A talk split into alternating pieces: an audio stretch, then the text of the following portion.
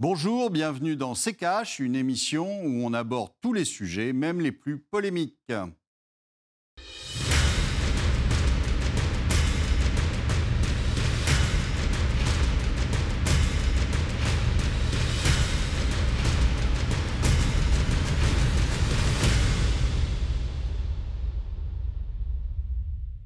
Bonjour, aujourd'hui nous allons vous parler des crypto-monnaies. Bonjour Amira.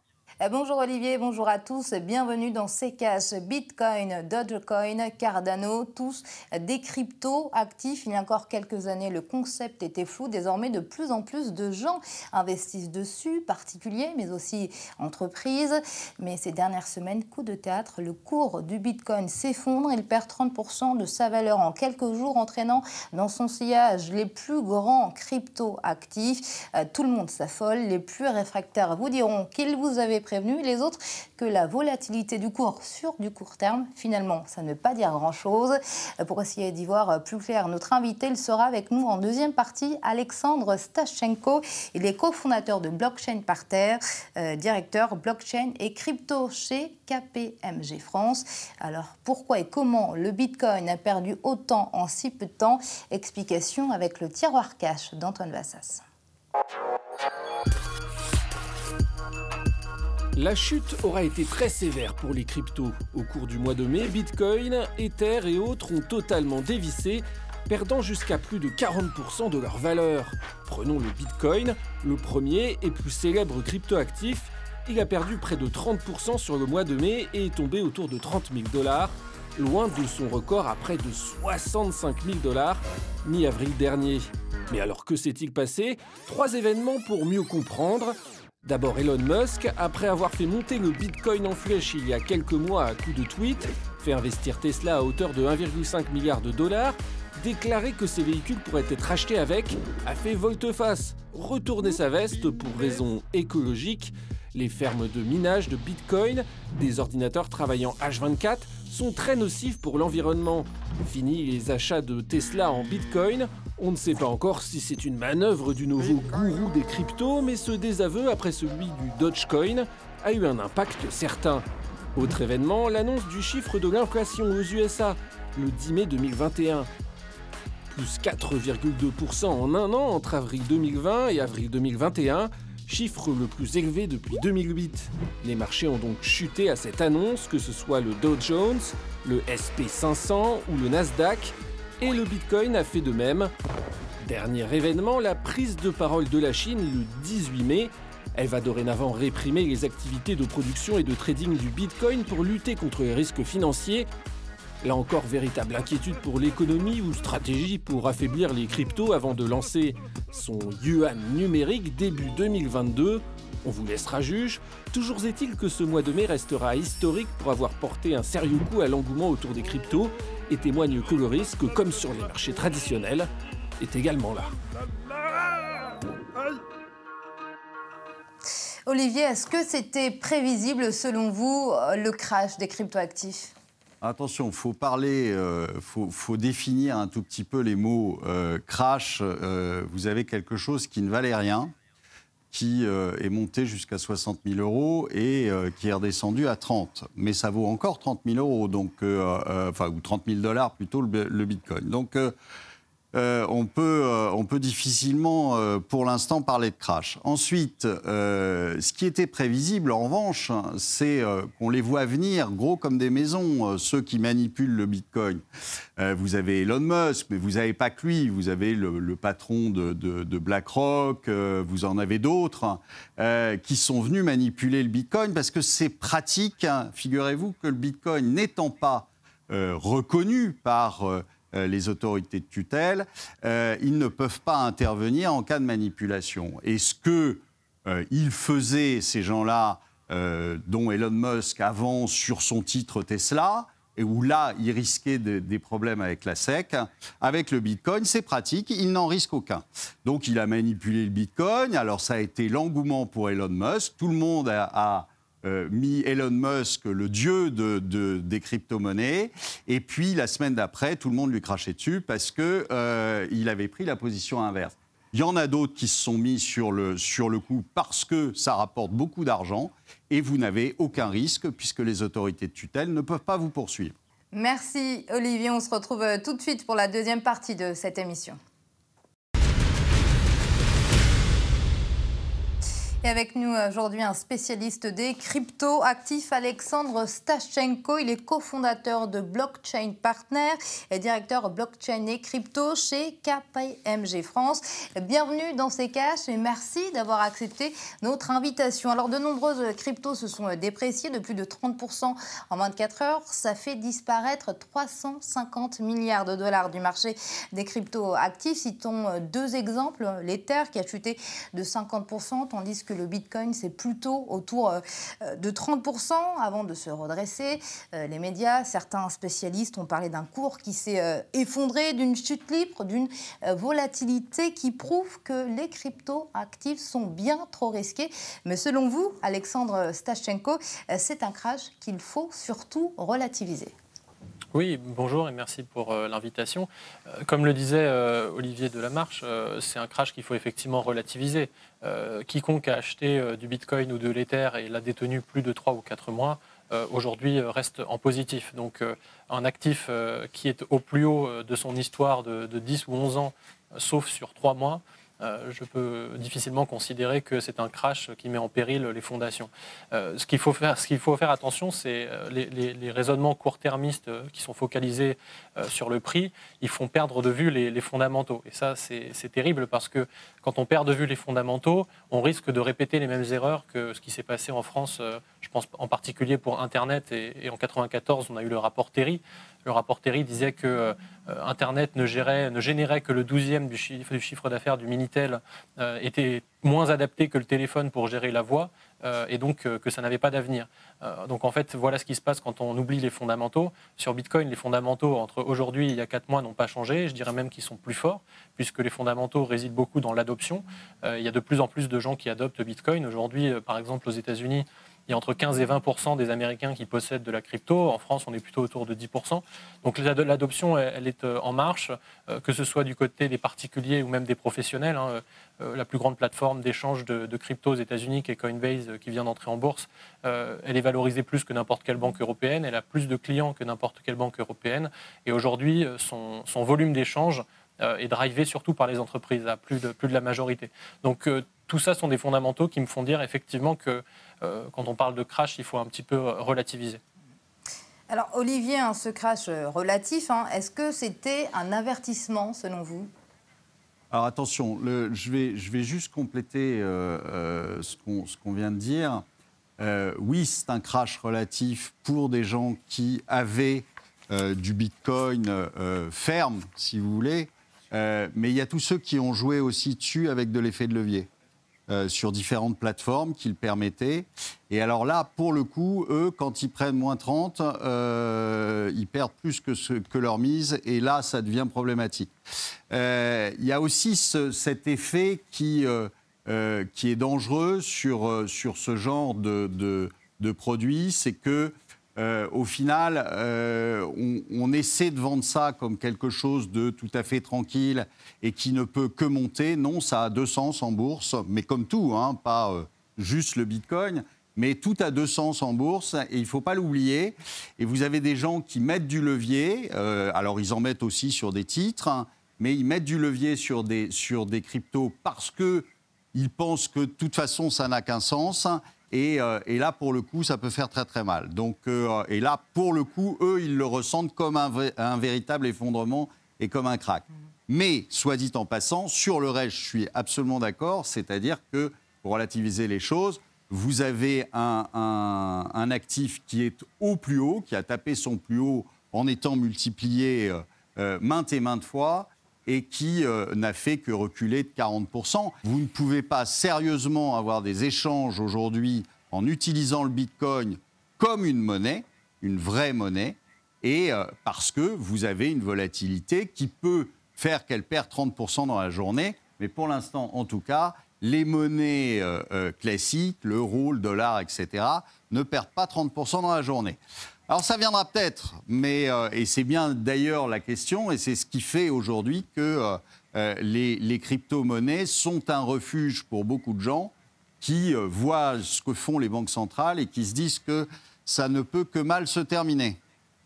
Alexandre Stashchenko, vous êtes d'accord avec euh, Olivier de la Marche Trop de volatilité, les cryptos actifs, pas vraiment de vraie monnaie alors, je suis, en, désaccord, mais je pense que ça, s'attendait. Euh, je pense que c'est le résultat, en fait, d'une forme, d'une forme d'œillère, c'est-à-dire euh, euh, considérer que ça ne peut pas être une monnaie parce que c'est instable par rapport au dollar, alors que le dollar est l'étalon de référence depuis qu'on a abandonné l'étalon or, forcément, tout est instable par rapport au dollar puisque par définition, c'est devenu l'étalon. Je rappelle que dans le monde, il y a presque un milliard de personnes qui ont vu en 2020 leur monnaie nationale se déprécier de plus de 20%. Donc ce sont des gens pour, lesquels ils ont perdu un, un, cinquième de leur patrimoine juste en attendant parce que leur monnaie traditionnelle, elle, s'est dépréciée malgré les 20, 20 25 garanties euh, diverses et variées des banques centrales, des banques nationales, etc., etc. Donc effectivement, quand on est en France, quand on est aux États-Unis, qu'on a une monnaie forte, euh, relativement stable, on peut se dire que euh, Bitcoin est plus un placement, un investissement financier, une réserve de valeur pour se protéger contre l'inflation, dont on a dit juste avant qu'effectivement elle atteignait des records et je pense qu'on n'a pas fini de voir ces records étant donné les nouvelles annonces de Joe Biden aux États-Unis. Euh, donc dans l'OCDE, de manière générale, on peut le voir comme ça. Mais pour euh, la grande majorité de la planète, aujourd'hui, quand vous êtes au Venezuela, quand vous êtes en Argentine, quand vous êtes au Liban, où les gens font la queue devant leur banque pour récupérer des dollars qui ne sont même pas la monnaie nationale, quand vous êtes en Afrique du Sud, quand vous êtes au Zimbabwe, quand vous êtes en Inde, quand vous êtes en Russie, donc vous êtes dans tous ces pays-là, votre monnaie nationale, elle ne perd pas 30% dans la journée, certes, mais elle perd 30% ou 20% sur l'année. Et ça reste euh, très important comme euh, volatilité. Et donc, euh, effectivement, une, ça peut être une, monnaie d'échange pour ces gens-là. je précise par ailleurs que, par exemple, quand Blockchain Partner était encore indépendant il y a quelques mois, nous acceptions des, paiements en Bitcoin. On s'est déjà fait régler des prestations en Ether. et c'est le cas pour d'autres entreprises sur la planète. Donc, ce n'est pas une monnaie au sens national du terme, mais euh, je rappelle dans l'histoire de la monnaie que la monnaie n'a été nationale que sur une très courte période. Il y a, 2000 ans, il y a 2500 ans, on utilisait l'or euh, et ce n'était pas spécialement national. On en trouvait un peu partout. On ne pouvait pas émettre ou créer de l'or. Aujourd'hui, on a perdu cette caractéristique principale et fondamentale, à savoir la rareté de la monnaie. Donc on est dans un monde en expansion constante. Et je rappelle que, par exemple, la moitié des dollars en circulation n'existait pas l'an dernier. Hein. donc je n'ai pas l'impression pourtant qu'on a qu'on a doublé la valeur créée par la planète en l'espace d'un an. Euh, donc c'est effectivement, ça peut servir de monnaie, comme de refuge, comme de réserve de valeur. C'est un actif qui est protéiforme et, je pense que c'est dommage d'essayer de le mettre dans une case, euh, de constater qu'il ne remplit pas une des 25 caractéristiques et donc de dire, bon, bah, finalement, du coup, euh, ce c'est pas une monnaie. Des gens s'en servent comme une monnaie et j'allais dire, peu importe ce que, ce que les économistes en pensent, il y a un, proverbe économique qui dit Money is what money does. Donc la monnaie est ce qu'elle fait. Euh, en l'occurrence, si les gens s'en servent comme d'une monnaie, euh, il faudra l'accepter, euh, oui ou non, ce sera, ce sera une monnaie. Olivier, je sais que vous avez envie de répondre, mais ce sera juste après la pause.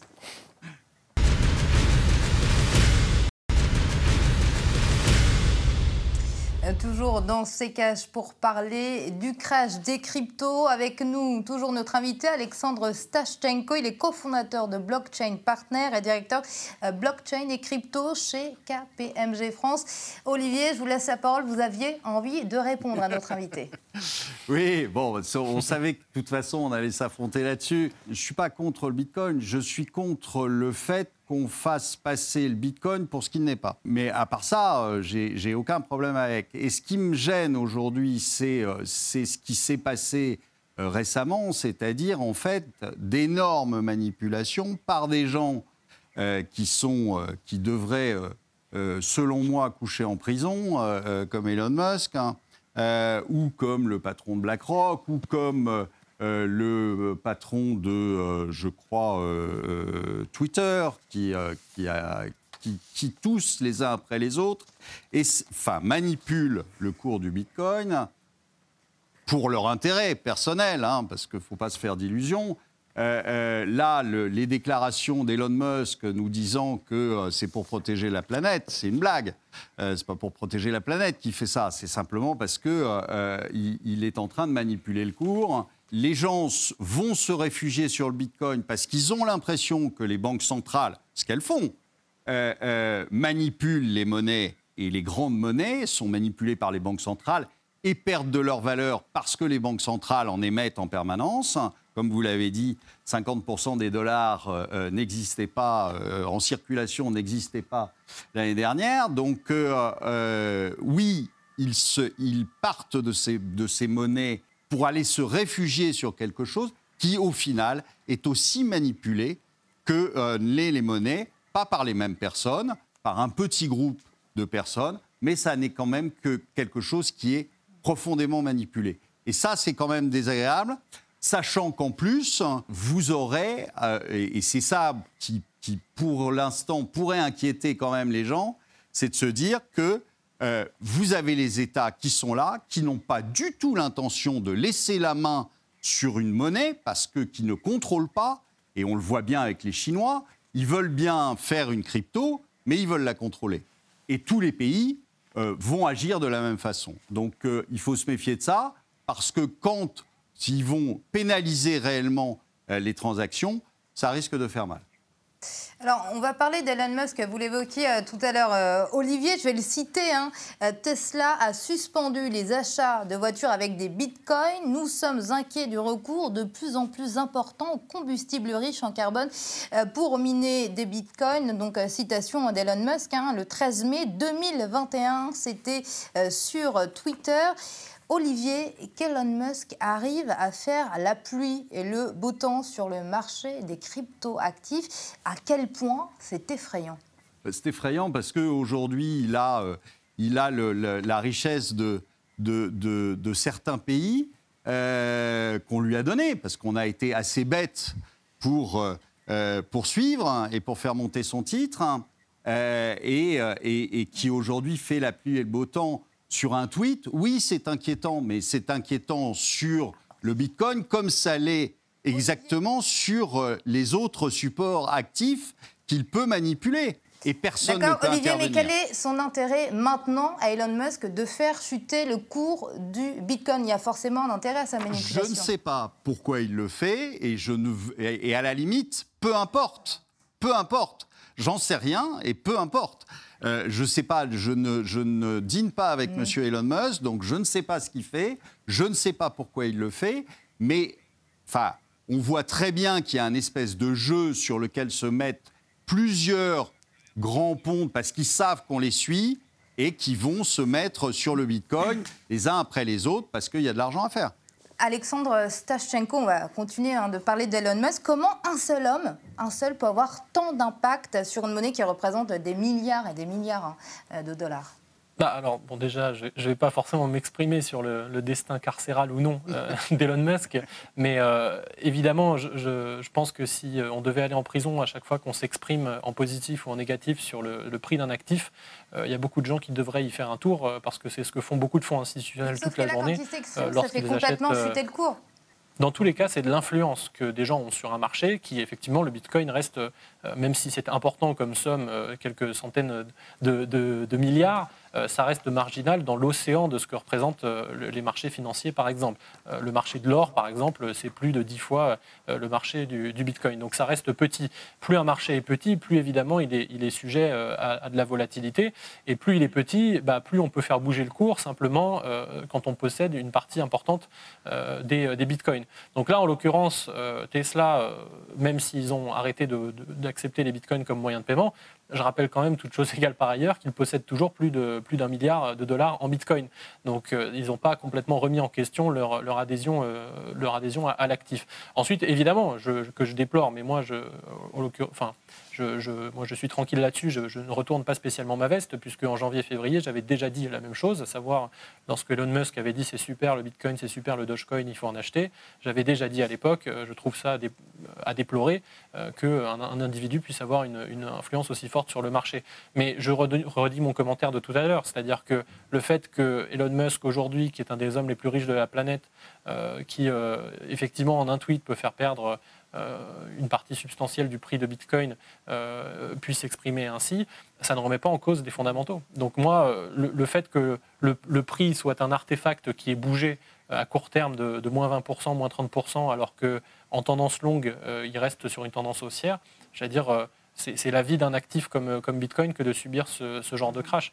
Donc évidemment, c'est à déplorer que ça vienne d'un individu euh, tout seul qui ait, une influence aussi forte, mais je pense que ça aura des, effets positifs, euh, j'allais dire, à, plus, à plus long terme, puisque euh, quand on aura vu l'influence d'un seul homme sur le marché, ça va peut-être refroidir des ardeurs de, particuliers qui investissaient sans trop comprendre. Je, rappelle que le premier conseil en investissement qu'on peut donner, c'est de ne jamais acheter ce qu'on ne comprend pas. donc là, ça va peut-être refroidir ces ardeurs-là. Et même sur la question écologique et environnementale qui est mise en avant, alors ça, reflète une méconnaissance du sujet, parce qu'aujourd'hui, Bitcoin est souvent utilisé comme euh, mécanisme d'appoint qui permet de rentabiliser des énergies renouvelables. Euh, mais par exemple, le fait que la Chine euh, réprime le minage de Bitcoin au charbon, c'est à long terme, c'est tout à fait bénéfique. Alexandre, j'allais dire le fait de délocaliser. Oui. Euh, je voulais voir avec vous, vous évoquez euh, la tendance hein, euh, des cryptoactifs, une tendance toujours aussi bonne. C'est vrai que les gens qui investissent sur les cryptos sont de plus en plus nombreux. Cette notion de rendement, les gros investisseurs l'ont aussi dans un tel contexte. Les petits poissons ont forcément un risque de se faire manger. Oui, mais alors après, euh, tout est à relativiser parce que justement, ce qu'ont montré aussi euh, les affaires récentes autour de GameStop, euh, AMC, etc., c'est que plein de petits poissons ensemble peuvent faire trembler le grand requin. Euh, donc euh, oui, aujourd'hui, un particulier qui est non averti, qui investit parce qu'il a vu ça dans les médias, mais qu'il n'a pas trop compris pourquoi, et c'est pas grave, il veut investir, c'est jamais quelque chose qu'on va recommander. Il faut toujours comprendre ce, dans quoi on investit. Et surtout, il ne faut pas s'improviser trader. Quand on n'est pas trader professionnel, il ne faut pas y aller euh, sur un coup de tête, retirer quand c'est en bas, remettre quand c'est au plus haut. Ça, c'est les choses, effectivement, sur lesquelles les gros vont profiter on va dire, des particuliers. Mais plus il y aura de gens, que ce soit des particuliers ou des entreprises, plus le marché va grandir, plus ce sera difficile de le manipuler, entre guillemets, à la hausse comme à la baisse. Euh, et donc, plus il va, devenir, euh, il va devenir stable. Je rappelle qu'une des caractéristiques fondamentales, par exemple, de Bitcoin, c'est quand même qu'il est limité en nombre. Et donc, rien que ça, ça lui donne un avantage euh, substantiel par rapport aux monnaies traditionnelles, par exemple. Alors, Olivier, je vous ai vu tourner la tête, vous n'êtes pas d'accord non, parce que, enfin, alors, là, on parle du, Bitcoin depuis le début. Euh, il y en a d'autres. Hein. Je vous rappelle qu'il euh, y a plus de 10 000 cryptos qui sont listés aujourd'hui. Donc, euh, ça fait un paquet de, de, choses. Et dans les 10 000 cryptos qui sont euh, qui sont listés, vous avez combien de euh, ce qu'on appelle les shitcoins, c'est-à-dire euh, de trucs qui ne valent strictement rien, mais qui sont comme le Dogecoin, comme le, tweet qu'avait fait Elon Musk sur le Dogecoin, qui est un truc qui a été fait sur un coin de bar comme, une, comme une blague, et qui a capitalisé, rappelez-moi, 50 milliards, quelque chose comme ça, ou même plus, je ne sais plus. Euh, euh, au plus haut, euh, alors que c'est un truc qui ne, qui, ne, sert à rien, qui ne vaut rien, qui, ne, qui est juste une, blague au départ. C'est une vraie blague. Or, ce, truc sur quelques tweets... Ça remet pas en cause la tendance. Bah, si, là, ça remet en cause la tendance. C'est-à-dire que vous faites de quelque chose qui ne vaut rien, quelque chose qui a un prix de 50 milliards, il y a quand même un souci. Euh, et ça, juste bah, sur un tweet d'Elon de, Musk. Parce que pendant la bulle Internet, il y a un nombre incommensurable d'entreprises euh, qui euh, ne valaient enfin qui ne proposaient aucun service et qui valaient des milliards, qui se sont toutes écrasées. Ça ne veut pas pour autant dire qu'il faut mettre Internet à la poubelle. Dans le tas, il y a eu des grosses entreprises qui sont sorties. prenons Amazon. Amazon a fait moins 50% en, en 99. Donc c'est passé de 100 à 50 dollars. Aujourd'hui, ça vaut plus de 3000 dollars. Euh, bon, si on faisait le même raisonnement, on dirait aux gens, euh, voilà, Amazon c'est une arnaque, n'y allez pas. Donc euh, on peut, c'est pas parce qu'il y a 10 000 cryptos actifs qui existent, dont une partie substantielle d'arnaque, qu'il faut remettre en cause les fondamentaux de celles qui n'en sont pas. on parle de Bitcoin depuis tout à l'heure, parce que Bitcoin, c'en est une parmi 10 000. Ça, c'est quand on regarde en nombre brut combien il y a de crypto-monnaies. Mais en valeur, Bitcoin, c'est aujourd'hui plus de la moitié de la valeur de toutes les crypto-monnaies, juste une. Donc, évidemment qu'on va parler de celle-là en premier, parce que c'est la plus ancienne, c'est la plus solide techniquement quand on regarde euh, techniquement la sécurité du réseau. C'est la plus acceptée, c'est la plus connue. Donc forcément, elle vaut aujourd'hui plus de la moitié du marché. Vous rajoutez euh, l'Ether derrière et, trois, 3-4 autres, vous avez déjà fait 90% de la valeur totale du marché des crypto-monnaies. Donc discréditer les, crypto-monnaies parce qu'il en existe une au fin fond du classement qui est une arnaque, ça, ça relève, à mon sens, je pense, d'une erreur d'analyse. Non, c'est pas du tout. alors, excusez-moi, mais ce c'est pas de ça dont je parle. Je ne dis pas que tout est à jeter, mais comme vous l'avez dit, comme pour Internet, tout n'était pas à jeter, mais vous en avez quand même une grande partie qui est partie à la casse. Et on peut se poser la question de savoir qui seront les gagnants. Et ça n'est pas forcément celles qui, aujourd'hui, ont l'air d'être les gagnantes, qui seront les gagnantes de demain. On est d'accord ou pas? Comme, comme, comme pour la bulle Internet, hein, on peut, moi je ne suis pas prophète, je ne peux pas dire que dans 10 ans euh, ce sera ce standard-là ou, l'autre. Aujourd'hui, Bitcoin a quand même de l'avance en termes d'acceptation comme réserve de valeur et comme euh, étalon. Euh, quand on va dans le monde des cryptos, par exemple, pour acheter la crypto numéro 364, on ne la paye pas en dollars, on la paye en Bitcoin. Donc, ce qui me permet d'ailleurs de, contrevenir à ce qu'on disait tout à l'heure sur le côté monétaire, c'est qu'il y a des choses qui sont libellées en Bitcoin, en l'occurrence les autres cryptoactifs. Donc, le, le Bitcoin a déjà une longueur d'avance euh, parce qu'il est le, first mover, on va dire. Euh, il y en a d'autres qui ont des longueurs d'avance, je pense à Ethereum, sur lequel il y a la finance décentralisée qui se développe et qui a une grosse avance sur les autres. Ça ne veut pas dire que ce seront forcément les, gagnants de demain, mais euh, évidemment, si, le but est de me, de me, faire dire ou rappeler aux gens que c'est un marché qui est euh, aujourd'hui euh, peu mature et risqué, j'ai pas de problème à le faire. Mais Internet était peu mature dans les années 90 et c'est pas pour ça qu'il faut du coup ne pas parier. Mais euh, évidemment, n'y allez pas si vous comprenez pas. Mais c'est pour ça que j'enjoins tout le monde à comprendre ce dont on parle. Je vais peut-être rappeler d'ailleurs en, 20 secondes, parce qu'on parle de prix tout à l'heure, qui, depuis tout à l'heure, et pour moi je rappelle que c'est un artefact de, de, court terme. À quoi ça sert une crypto, fondamentalement, ça sert à transférer de la valeur sur Internet, à, gérer de la rareté numérique, chose qu'on ne sait pas faire sans crypto. Quand une, quand une information existe sur Internet, euh, j'allais dire sans crypto, euh, par définition, elle ne peut pas être rare parce qu'elle peut être dupliquée des centaines de milliers de fois sans que personne n'en sache rien. Donc quand vous gérez de l'argent sur Internet, quand vous faites un virement, quand vous stockez de la valeur, en réalité vous stockez rien du tout. Ce qui se passe, c'est qu'un intermédiaire, souvent une banque, euh, bah, va gérer un registre, va dire bah, machin possède tant et bidule possède tant. Euh, le Bitcoin, euh, au titre de première crypto-monnaie, mais les autres le permettent aussi, permet de s'affranchir justement de ce tiers de confiance euh, en, permettant de stocker soi-même sa crypto-monnaie, de l'échanger, de l'envoyer partout dans le monde, de la diviser, de, la rendre accessible. Et tout ça, on ne sait pas le faire, euh, sans, crypto-monnaie. Et à ce titre-là, euh, en fait, ce qu'il faut comprendre pour la, la mise en perspective, c'est que les crypto-actifs sont à la valeur ce qu'Internet a été à l'information. Internet a décentralisé l'information. On passait nécessairement par une poste ou par des médias avant. Et le lendemain, eh on a eu euh, des emails, on a eu euh, des réseaux sociaux. Euh, aujourd'hui, on a la même tendance qui est en train de se dessiner, mais dans le monde financier, avec les cryptos. Donc c'est pour ça que c'est, en ce sens, que c'est une, Alors révolution, le terme est toujours galvaudé, mais ici, je pense qu'il est pertinent. Et c'est la fin de cette émission, une émission très riche, tellement qu'on n'a pas eu le temps de balayer tous les thèmes. On se retrouvera de toute façon une prochaine fois pour parler des crypto-actifs. C'est donc la fin de ces caches. Alexandre Sachenko, merci d'avoir répondu à nos questions. Je rappelle que vous êtes cofondateur de Blockchain Partner et directeur blockchain et crypto chez KPMG France. Merci à vous. Olivier, je le disais, c'est donc la fin de cette émission et je vous laisse pour le mot de la fin, justement. Merci Amira. Bah, écoutez, euh, même allergique au Bitcoin, euh, vous voyez, on peut en parler pendant une demi-heure.